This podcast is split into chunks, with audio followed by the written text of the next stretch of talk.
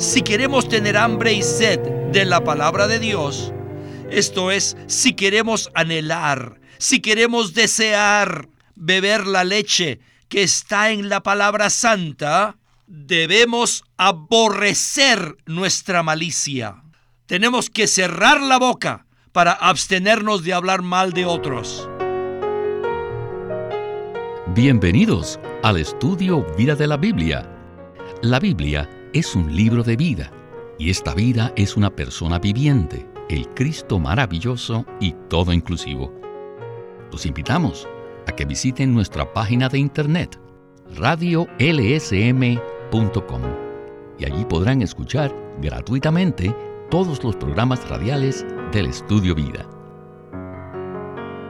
En esta serie de programas del Estudio Vida, estamos considerando el libro de Primera de Pedro, y en el mensaje de esta ocasión vamos a explorar los primeros versículos del capítulo 2.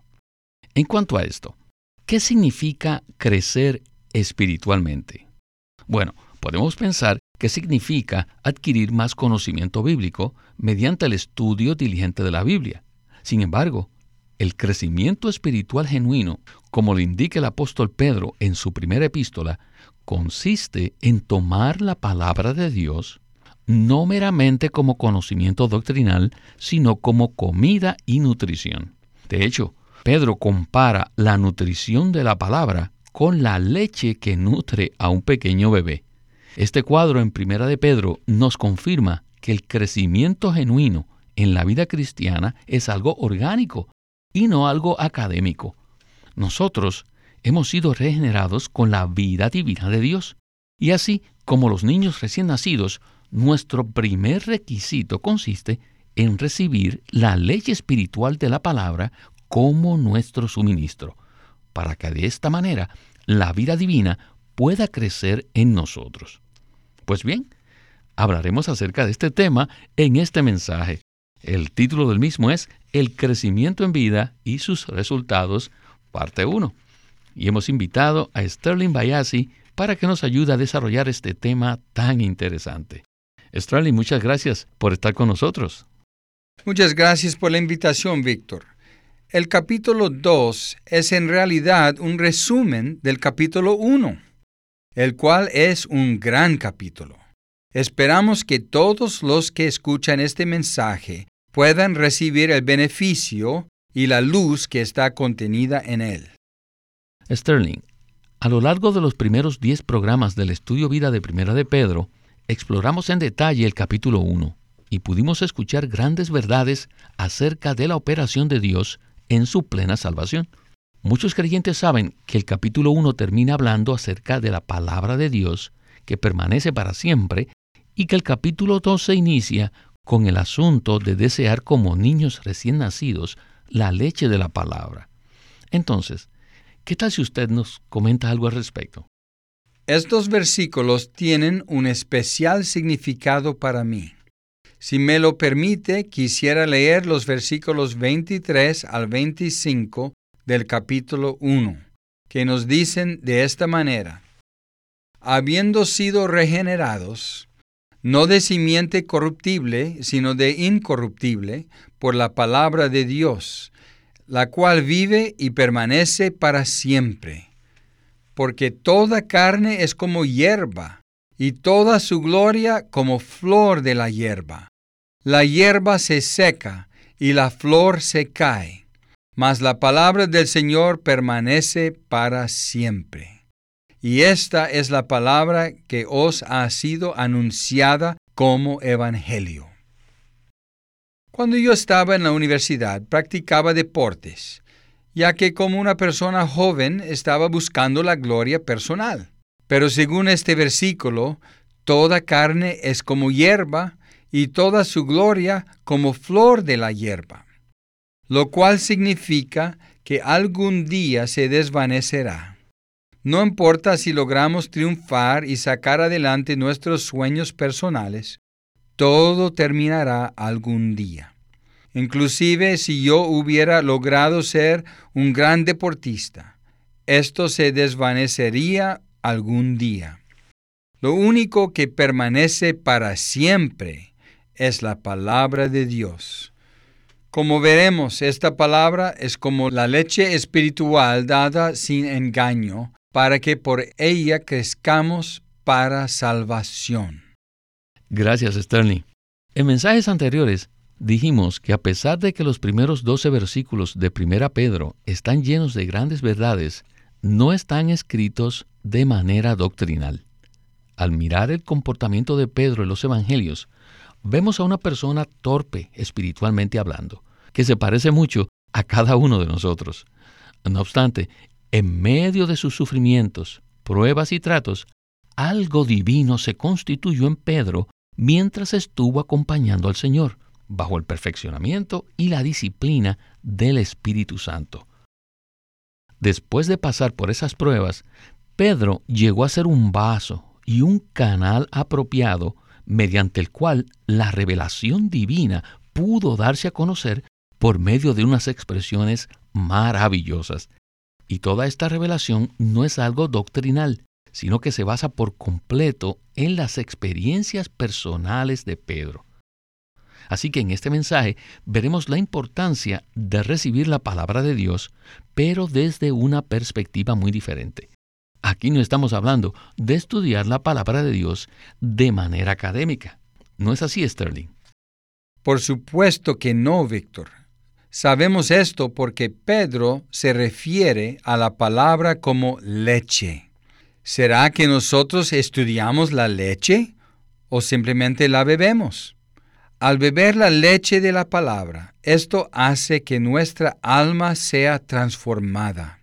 No quiero anticiparme a decir cosas que Witness Lee hablará, pero quiero repetir algo que él dice en el libro impreso del estudio vida de Primera de Pedro. Él dice que cuando leyó este pasaje por primera vez hace 50 años, no lo pudo comprender, pero que ahora ya puede comprender claramente esta palabra. Sin duda, esta es una palabra muy práctica que puede ser aplicada a nuestra experiencia personal. Bien, en esta primera sección del mensaje recibiremos una visión general del capítulo 1. Así que escuchemos a Witness Lee y el estudio vida de Primera de Pedro. Adelante. El primer capítulo nos da una visión completa de este libro.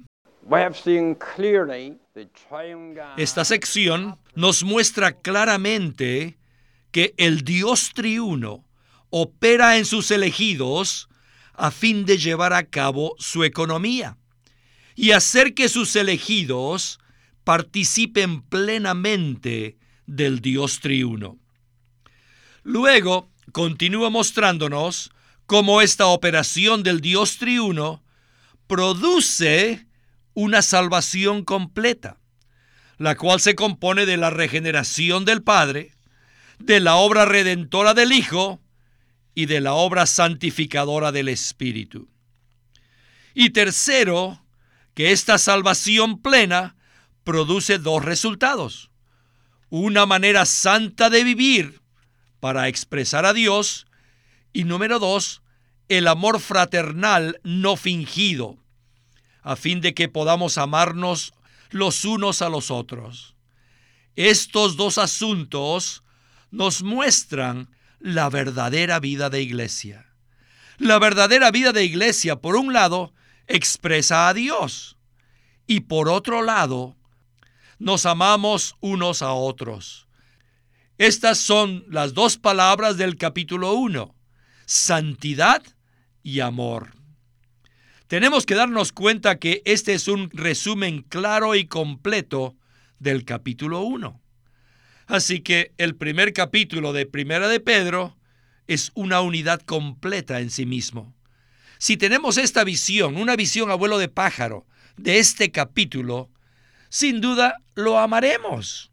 A mí me gusta mucho el capítulo 1 de Pedro, porque debido a este capítulo he llegado a amar a Pedro. ¿Qué tal ustedes? Así es, todos nosotros amamos a Pedro, porque nos identificamos mucho con su manera de ser. No obstante, debemos apreciarlo mucho más por la clase de persona que finalmente llegó a ser. Sterling, ¿qué nos puede usted decir en cuanto a la visión general del capítulo 1 de la primera epístola de Pedro? El cuadro que presenta Pedro en el primer capítulo es una unidad completa que nos muestra la operación del Dios triuno. Tenemos la regeneración del Padre, la redención del Hijo y la santificación del Espíritu, la cual lleva a cabo en nosotros la plena salvación que produce dos resultados. Primero, que tengamos una manera santa de vivir.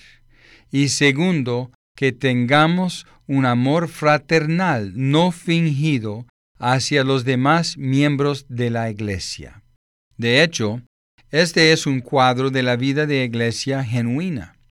Este capítulo es un resumen de la plena salvación del Dios triuno y sus resultados. El Padre, el Hijo y el Espíritu operan en nosotros para llevar a cabo su economía y producen como resultado una manera santa de vivir y un amor fraternal no fingido hacia los santos. Creo que todos nosotros añoramos una vida de iglesia normal como esta. Sí, estoy muy de acuerdo con usted, Sterling. Ahora, hablemos un poco acerca de lo que usted acaba de mencionar. El contexto en el cual Pedro usa la palabra salvación es diferente de la salvación inicial que presenta el libro de Romanos.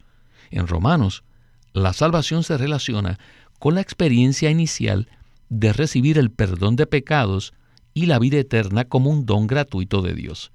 Sin embargo, la salvación a la cual Pedro hace referencia es aquella en la que nosotros crecemos para salvación, es decir, la plena salvación que Dios efectúa en nosotros. Y la vida de iglesia que procede de esta plena salvación no es simplemente una asamblea de personas que han sido perdonadas, ¿verdad? Claro que no, Víctor. En el versículo 9, Pedro dice, obteniendo el fin de vuestra fe, que es la salvación de vuestras almas. La meta final de la fe es la salvación de nuestras almas. Por tanto, es una salvación que abarca un periodo de tiempo amplio, nuestra vida completa. Somos salvos en nuestro espíritu inicialmente, y nuestro cuerpo será glorificado en un abrir y cerrar de ojos al final. Pero la salvación de nuestra alma abarca toda nuestra vida. Gracias, Sterling, por este comentario. Pedro dice lo siguiente en el capítulo 2, versículos 1 y 2. Desechando pues toda malicia, todo engaño, hipocresías, envidias y toda maledicencia, desead como niños recién nacidos la leche de la palabra dada sin engaño, para que por ella crezcáis para salvación. Sin duda, estos versículos no se refieren a la salvación inicial. Bueno, regresemos una vez más con Witness Lee y el estudio vida de Primera de Pedro. Desechando pues toda malicia, todo engaño, hipocresías, envidias y toda maledicencia. Todos sabemos que las cosas pecaminosas incluyen muchas cosas. Son cientos de asuntos pecaminosos. Pero Pedro solo menciona cinco cosas negativas. Él les dice a los santos que desechen toda malicia, todo engaño, hipocresías, envidias y toda maledicencia. Según la secuencia presentada por Pedro, la malicia es la raíz, es el número uno. Y la maledicencia o el hablar mal es la última, es la expresión. El engaño, la hipocresía y la envidia son como tres peldaños que nos conducen cuesta abajo, de la malicia hasta alcanzar la maledicencia. Ahora, el siguiente versículo dice, Desead como niños recién nacidos la leche de la palabra, dada sin engaño. La palabra de Pedro aquí nos indica que la expresión sin engaño está en contraste con la palabra engaño del versículo 1. El escrito de Pedro usa a propósito esta frase sin engaño para mostrarnos un contraste. De la malicia surge una cosa, el engaño. ¿Y qué puede apagar este engaño? Pues tiene que ser cierta clase de nutrición. Y esta nutrición es una clase de antibiótico. Y esta es la leche de la palabra dada sin engaño. En la palabra hay una nutrición que podemos considerar como leche para nuestro ser interior, a fin de nutrirnos interiormente. Así como la leche física nutre nuestro cuerpo físico, así también nuestra alma necesita de la leche espiritual de la palabra dada sin engaño. Y esta leche contiene un elemento que es capaz de eliminar, es capaz de tragarse el engaño. Por tanto, es una leche que no tiene engaño.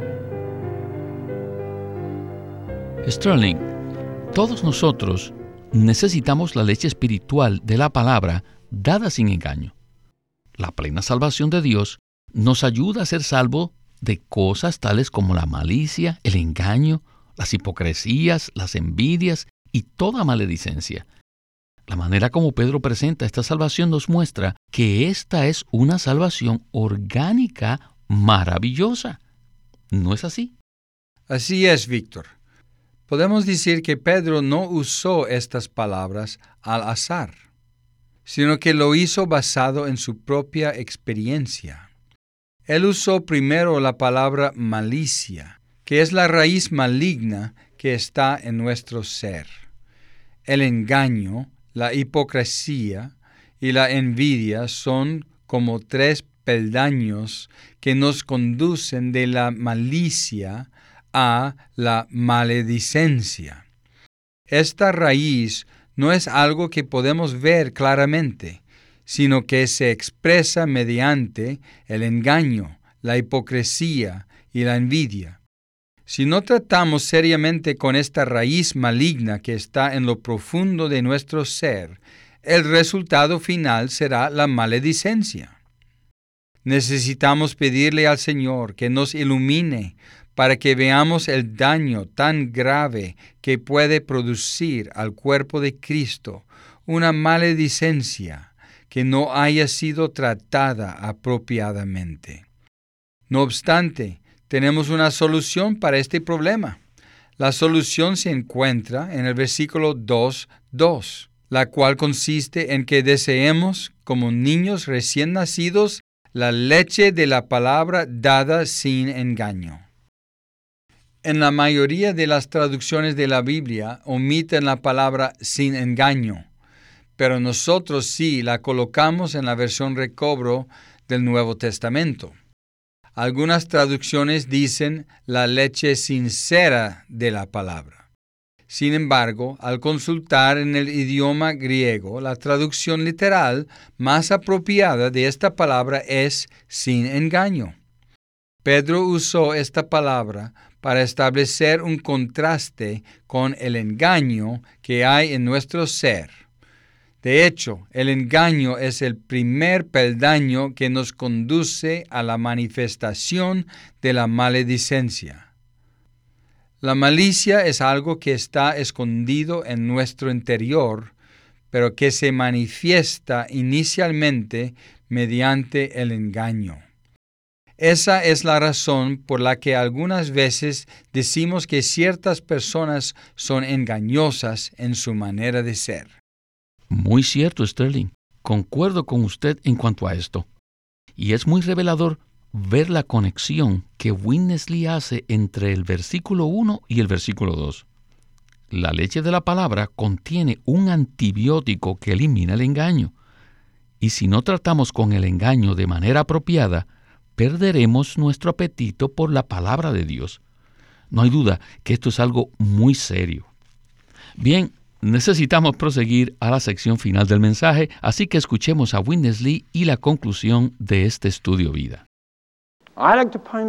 Quiero señalarles que cuando estamos llenos de malicia, llenos de envidias, y cuando hablamos mal de otros, no tenemos apetito por la palabra. No tenemos ningún deseo, ni tenemos apetito, ni tenemos sed por la palabra de Dios. Si queremos tener hambre y sed de la palabra de Dios, esto es, si queremos anhelar, si queremos desear beber la leche que está en la palabra santa, debemos aborrecer nuestra malicia. Tenemos que cerrar la boca para abstenernos de hablar mal de otros. Si ustedes hacen esto, el antibiótico entrará en todas las fibras de nuestro ser y matará todos los gérmenes. Para ser salvos de la malicia, el engaño, las hipocresías, las envidias y toda maledicencia, no es algo externo, ni es un asunto de tratar de mejorarnos o de corregir nuestro comportamiento, no, sino que es algo que debe ser interno. Supongamos que algunos de nosotros tienen un germen en el cuerpo físico, en la sangre, en las fibras de nuestro ser, y después queremos lavarlo, y lo lavamos usando el mejor detergente, el mejor jabón, y nos lavamos y nos lavamos, y hasta nos quitamos la epidermis, pero nada pasa. Eso no será suficiente. Pero lo mejor que podemos hacer para eliminar los gérmenes es usar antibióticos. Tenemos que nutrirnos para que nuestro cuerpo pueda crecer. Y cuando crecemos, crecemos para salvación. Y este crecimiento es interno. El crecimiento interno nos salvará espontáneamente de todos los gérmenes de la malicia, el engaño, las hipocresías, las envidias toda maledicencia. Una vez que se manifiestan en nosotros la malicia, el engaño, las hipocresías, las envidias y toda maledicencia, se producirán ofensas que necesitan ser tratadas. Por lo tanto, a fin de ser liberados por completo de estos gérmenes, necesitamos algo más. ¿No es así? Por supuesto, necesitamos la leche de la palabra dada sin engaño.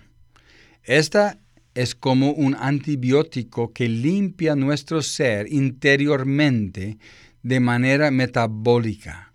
Humanamente hablando, la comida es nuestra nutrición.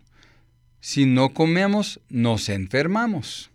Espiritualmente, si no bebemos la leche de la palabra de Dios, nos enfermaremos espiritualmente. Satanás es muy astuto y nos envuelve en la maledicencia para acabar con nuestro apetito por la palabra. A veces nos enojamos con alguien y empezamos a hablar cosas malignas de esta persona. Quizás sea un hermano de la iglesia o tal vez un anciano.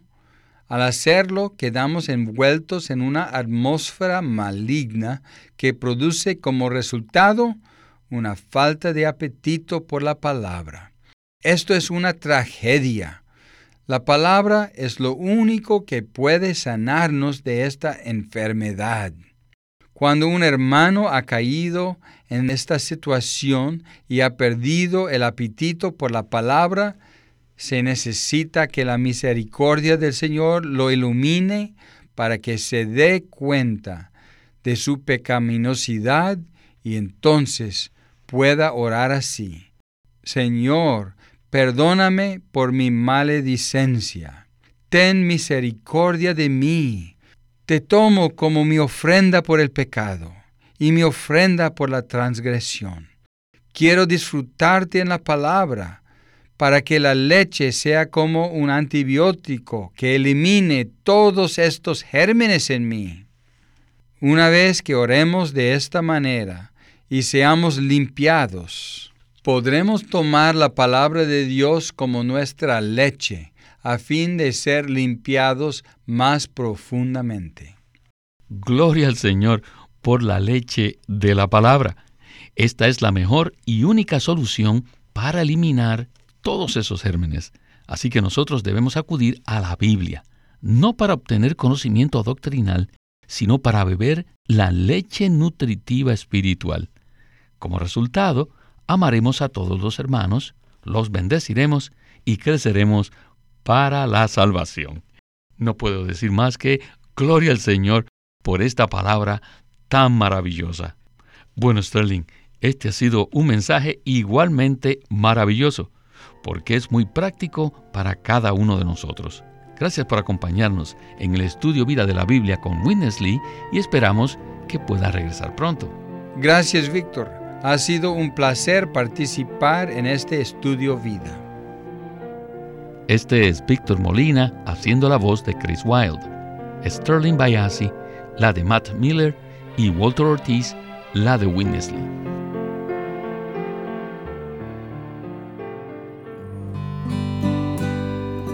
Winnesley sirvió fielmente al Señor durante más de 70 años y culminó su labor con este exhaustivo comentario de todas las escrituras llamado El Estudio Vida de la Biblia.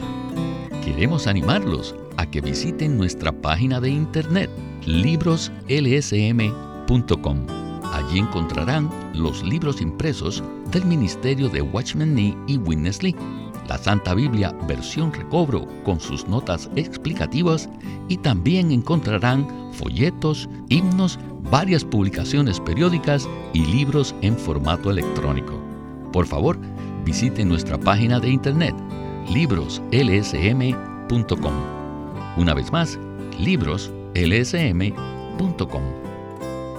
O llámenos a nuestro teléfono gratuito 1-800-810-1149. 1-800-810-1149. Además, si desean, pueden comunicarse con nosotros enviándonos un correo electrónico a estudiovida.com lsm.org. Una vez más, estudiovida.lsm.org. Pueden escuchar gratuitamente todos los programas radiales del Estudio Vida o leer en línea los libros del Estudio Vida en nuestra página de internet radiolsm.com. Una vez más, radiolsm.com